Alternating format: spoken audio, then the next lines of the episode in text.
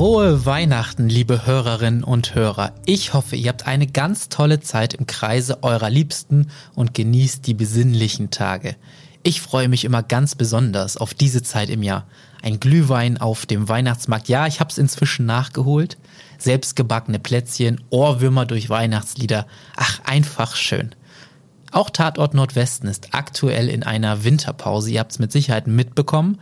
Aber keine Angst, ich ruhe mich wirklich nicht zu lange aus. Schon Mitte Januar werdet ihr hier an dieser Stelle wieder neue, frische Folgen von Tatort Nordwesten, dem True Crime Podcast der Nordwestzeitung hören. In der Zeit versorgen wir euch hier mit kleinen Mini-Specials zum Thema Crime. Lasst mich gerne wissen, wie es euch als Überbrückung der Weihnachtspause gefällt. Das könnt ihr zum Beispiel bei Instagram machen, wenn ihr dort der Tatort Nordwesten Seite folgt. Einfach über die Suche nach Tatort Nordwesten suchen und schon wird sie euch angezeigt. Auch jetzt in der Pause informieren wir euch da natürlich weiterhin über Fälle und über Crime allgemein. Ich wünsche euch nun ganz viel Spaß mit dem kleinen Crime Special. Genießt die Zeit und kommt gut ins neue Jahr. Ich freue mich schon, wenn wir uns dann wieder hören. Sie haben noch die Rechtsmittel der Berufung und Revision. Das hört man immer wieder, auch in Krimis oder halt auch im Podcast. Doch was bedeutet das? Was ist eine Revision? Was ist eine Berufung? Nikolas Reimer aus unserem Reporterteam Polizei und Justiz hat die Antwort.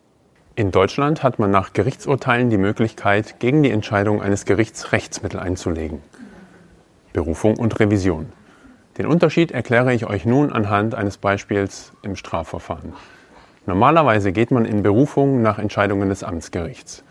Dann landet das Berufungsverfahren vor dem Landgericht, wo ein Verfahren nochmal komplett neu aufgerollt wird. Zeugen müssen nochmal aussagen oder neue Zeugen werden geladen. In Revision geht man eigentlich nur nach Entscheidungen des Landgerichts. Dabei prüft der Bundesgerichtshof oder das Oberlandesgericht, ob Verfahrensfehler begangen wurden.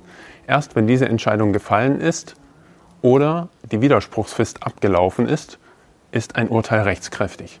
Übrigens, auch die Staatsanwaltschaft kann in Berufung gehen oder Revision einlegen. Wenn sie dies nicht tut, wird die Strafe auf keinen Fall schlimmer ausfallen als in der ersten Instanz.